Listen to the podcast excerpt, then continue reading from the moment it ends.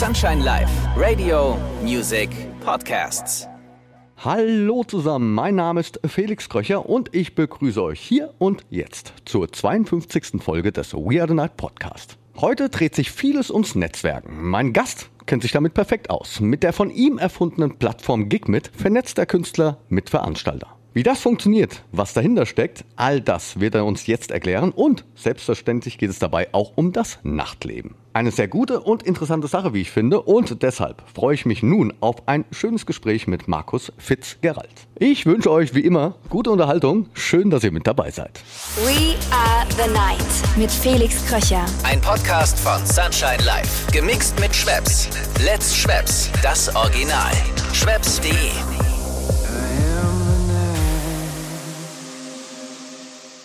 Hallo Markus. Hi. Oder noch darf ich ja sagen, einen schönen guten Morgen. Genau, das stimmt, ja. Jetzt kann ich ja ein bisschen aus dem Nähkästchen plaudern, denn wir beide haben uns vor nicht mal 24 Stunden erst gesehen und ein anderes Projekt, ja, aufgezeichnet, sage ich jetzt mal. Und dann habe ich dich gleich für meinen Podcast verhaftet. So schnell kann es manchmal gehen. Ja, hat gut gepasst.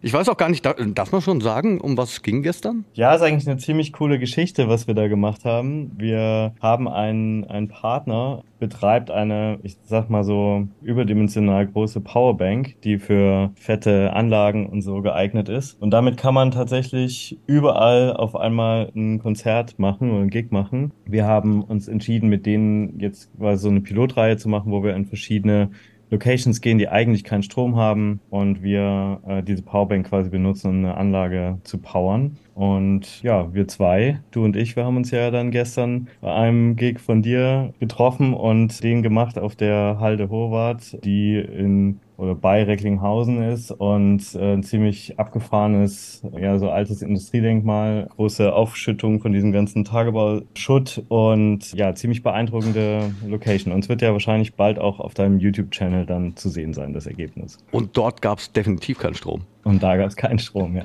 Ja, war lustig. Ich, kleine kleine äh, äh, Anekdote dazu. Der Hauptfilmdirector äh, kam an und äh, sagt so, normalerweise kommt er halt ans Set und wird dann gefragt, ja, wie bauen wir auf? Und der so, ja, wo die Steckdose ist. Und da meinte dann der äh, Typ von der Powerbank, nee, die brauchen wir, also du kannst dich frei entscheiden, wir brauchen keine Steckdose. Ja, hat Spaß gemacht und ihr habt das ja auch schon, schon mal aufgezeichnet oder beziehungsweise das Projekt äh, vorangetrieben mit, mit einer Band, habe ich gestern gehört. Genau, wir machen insgesamt drei von diesen Sessions. Das war gestern die zweite. Die erste haben wir in, bei Köln gemacht, im Stadtwald, also quasi ein Waldkonzert mit einer Band und Nella Mikwasa, die eher so World Music machen und ähm, ja, war ein ganz tolles, ganz tolles Konzert. Und die, der nächste, der dritte Stop ist in äh, Österreich. Da gehen wir, steigen wir auf dem 3000er Berg und das wird ziemlich eine ziemliche Herausforderung, weil wir das ganze Equipment hochtragen müssen, zumindest die letzten äh, Höhenmeter. Und da wird Baiba spielen, ist eine österreichische äh, Pop-Sängerin und spielt dann quasi auf der Bergspitze. Mal sehen, welche anderen Berge und Bergsteiger es dann auch noch hören werden. Ich find's komplett abgefahren. Nun aber zurück zu dir im Speziellen. Nochmal vielen Dank, dass du so kurzfristig zugesagt hast. Vor allem finde ich, äh, ja, das, was du machst, sehr interessant und spannend. Aber bevor wir uns dazu unterhalten, würde ich, äh, ja, so, wie ging's denn bei dir los? Was sind die Anfänge? Was hat dich damals inspiriert, genau diesen Weg einzuschlagen? Genau, also ich bin ja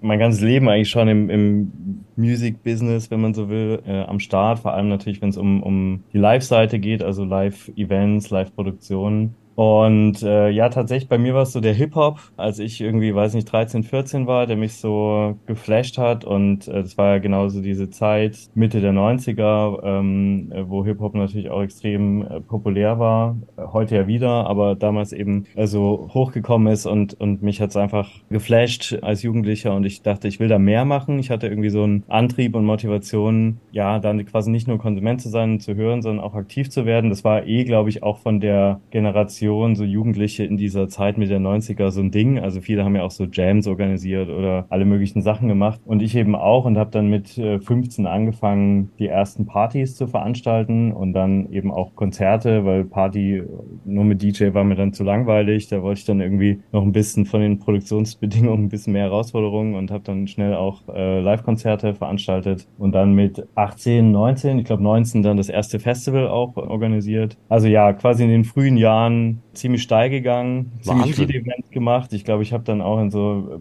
bis Mitte 20 wahrscheinlich, ja, also auf jeden Fall Tausende, ich weiß, ich habe jetzt nicht gezählt, aber äh, wirklich viele Events gemacht und genau und äh, war halt wie gesagt von Anfang an da so drin und es hat nie wieder aufgehört, trotz aller Höhen und Tiefen, die man natürlich, äh, die die wahrscheinlich viele erzählen können, die so angefangen haben, quasi ohne Ausbildung. Aber ja, das äh, hat äh, gebockt und ich bin der Branche bis heute auch treu geblieben. Also es scheint irgendwie immer noch was dran zu sein.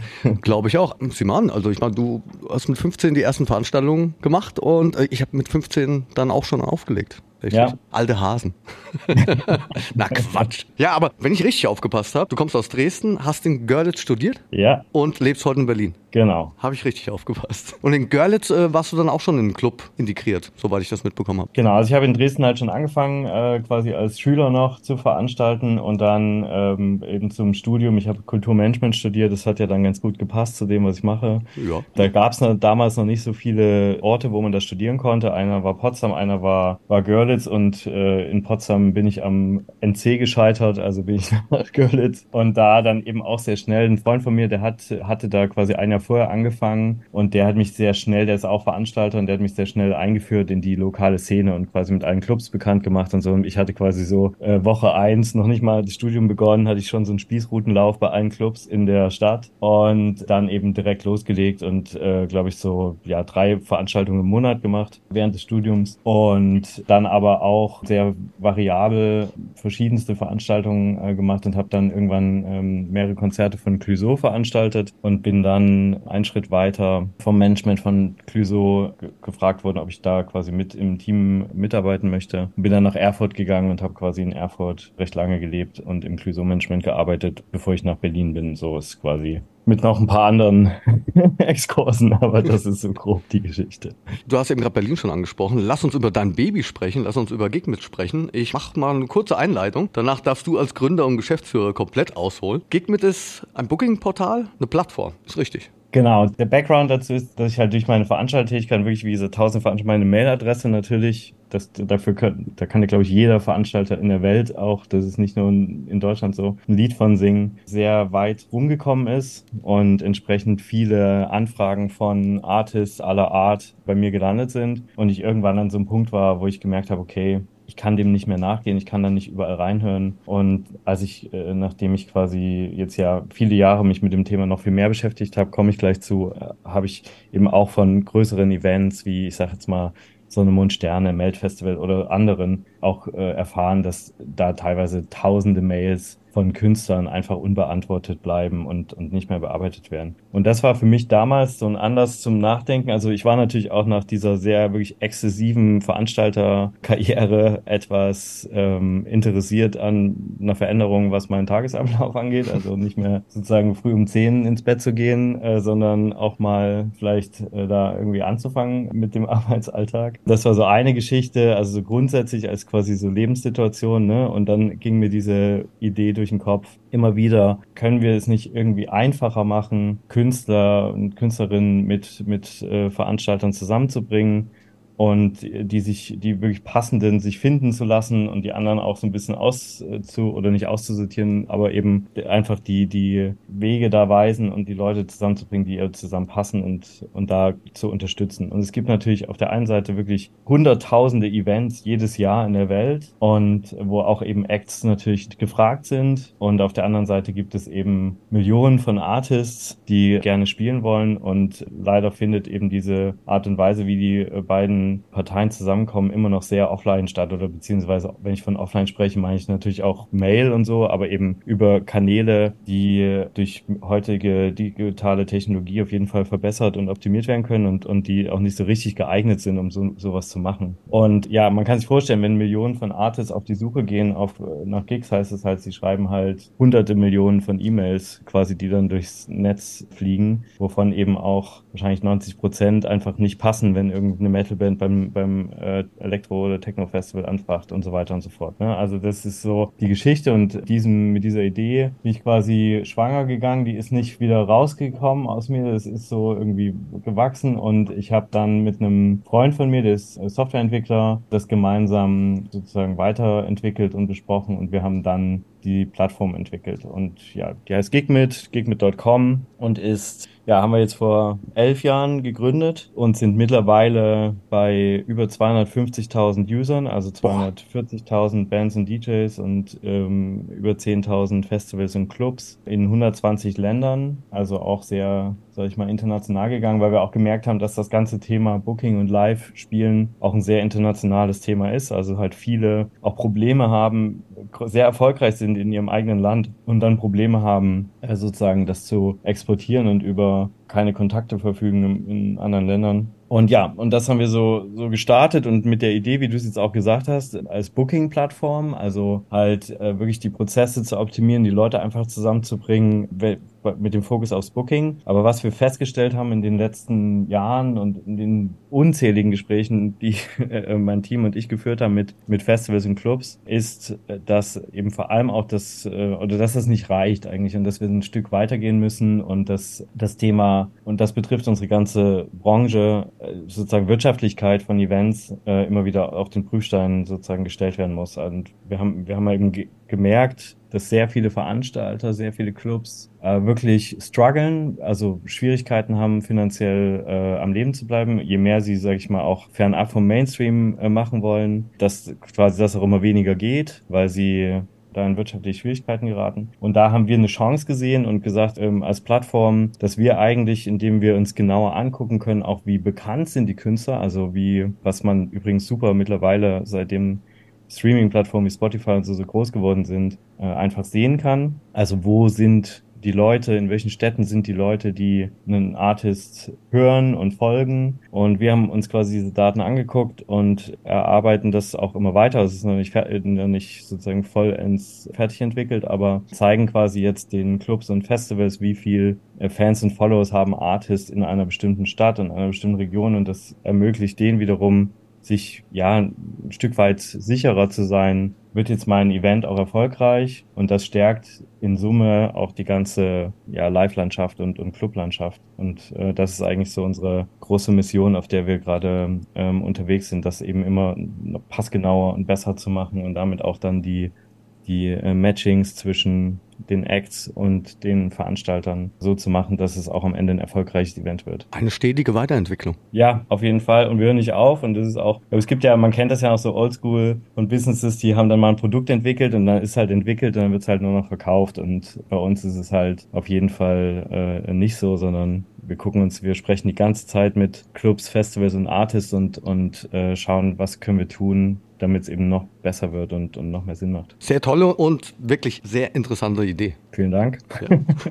Finde ich auch, motiviert mich ja auch nach, nach fünf Jahren, ne, quasi da auch weiter als Speerspitze sozusagen voranzugehen und das auch weiterzumachen. Und ich glaube, ne, also es gibt ja viele so Leute, die sagen, ich will mal ein Startup machen und dann klappt es halt nicht, dann ist halt nach drei Jahren wieder vorbei oder so. Aber bei mir ist da schon sehr viel Leidenschaft drin und äh, wie gesagt, die Themen sind eben auch so spannend, dass ich Bock habe, das noch viele Jahre weiterzumachen. Und das schon nicht drei Jahre, sondern elf Jahre. Genau. Markus, gestern habe ich dich schon leicht vorgewarnt. In meinem Podcast gibt's auch ja eine Rubrik, ich, wie soll ich es jetzt nennen? Ähm, ja, da geht's ein bisschen um Gossip. Und jetzt warst du und bist du sehr viel unterwegs, kannst, kennst die Nacht und das Tourleben auch sehr gut. Gibt es da, da gibt's sicherlich von deiner Seite vieles zu erzählen. Gibt es aus genau diesem Leben etwas Verrücktes, etwas Einzigartiges, was du vielleicht auch nicht mehr vergessen wirst? Gern auch irgendwas Skurriles. Ja, also da, natürlich gibt's unzählig viel. Und Hol aus!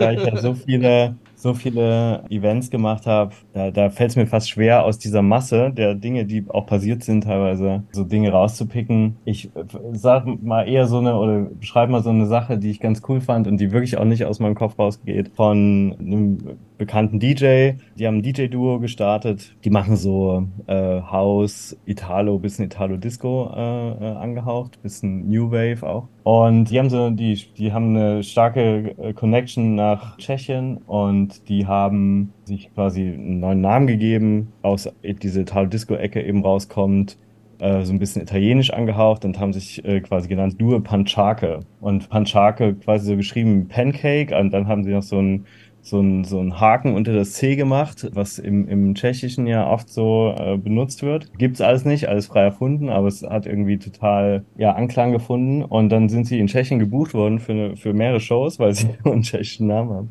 äh, der irgendwie ja nicht wirklich was aussagt. Aber egal, auf jeden Fall. Kommen aber gesagt, nicht aus Tschechien. Cool, kommen nicht, kommen aus, aus äh, Dresden auch. Ja, jedenfalls sind sie dann äh, auf Tour gegangen und gesagt, okay, wir müssen jetzt irgendwas Cooles machen und haben halt diese äh, zwei Pancakes, ne? Also sind halt, also quasi haben sich überlegt, nach ihrem Namen irgendwas zu machen und sind quasi mit vier Decks auf, auf äh, die Bühne gegangen. Und zwar äh, zwei Decks, äh, zwei Plattenspieler und zwei Pancake Maker. Und haben quasi dann, was auch so rund wie ein Plattenspieler.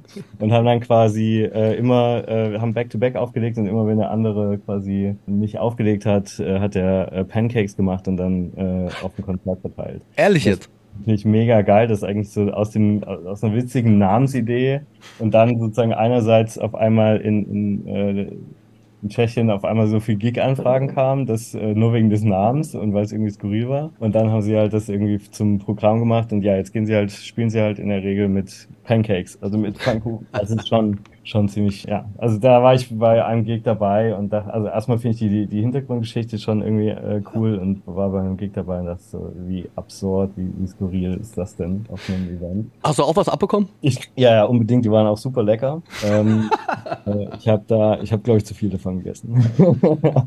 aber ja, genau. Nee, aber ansonsten, ja, so richtig so die eine, die eine Story kommt, kommt, also wie gesagt, diese Gigs, das ist so das Ding, aber ansonsten äh, ist viel, viel Skurriles passiert, aber äh, nichts, wo ich jetzt sage, okay, das. Das aber vielleicht, vielleicht aber auch so ein, so ein Erlebnis, was du vielleicht auch nicht mehr vergessen wirst. Es muss jetzt auch nichts Skurriles sein, aber irgendwas, wo du sagst, boah, nee, das, kann, das werde ich nie vergessen, weil das so beeindruckend war, vielleicht. Ja, also natürlich, also ein sehr privates natürlich, weil ich war mal in Liverpool. Wir hatten dann Partnerschaft mit einem Festival, dem Liverpool Sound City, und wir hatten dann zu der Zeit einen Praktikanten, der aus Liverpool kam und dann bin ich quasi mit ihm zusammen dahin. Er hat mich so ein bisschen da mit rumgenommen. Da war dann also auch eine echt lustige Geschichte. Der war so ein Sunny Boy. Um den rum haben sich so, so eine riesen, hat so eine riesen Traube äh, Mädels versammelt, äh, die alle irgendwie mit dem äh, quatschen wollten. Und das hat irgendwie so die Aufmerksamkeit erregt von einem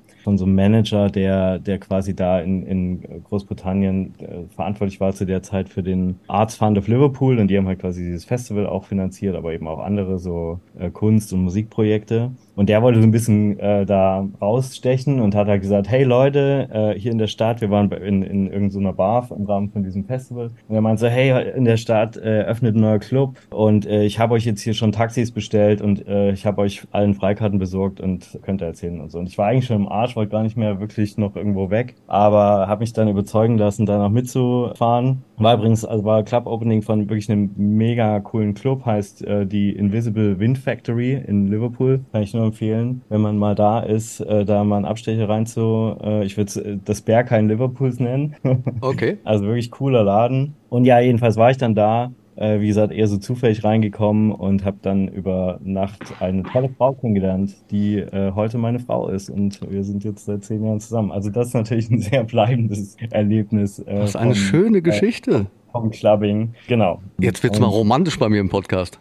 Die ist, hängen, die, die ist hängen geblieben, diese Geschichte. Aber an sich, ja, es gibt viel, viele andere Sachen und nichts, was jetzt gerade so spontan raussticht. Sehr schön, dann grüßen wir mal hier an der Stelle. Genau.